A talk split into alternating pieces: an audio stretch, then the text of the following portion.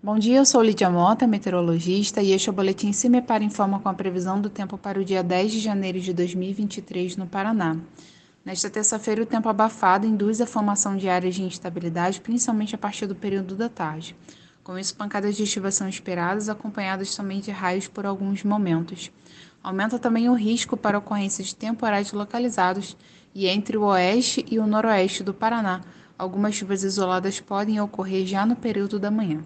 A temperatura mínima está prevista para São Mateus do Sul, com 14 graus, e a máxima deve ocorrer em Foz do Iguaçu, com 33 graus. No site do CIMEPAR você encontra a previsão do tempo detalhada para cada município e região nos próximos 15 dias. www.cimepar.br CIMEPAR Tecnologia e Informações Ambientais.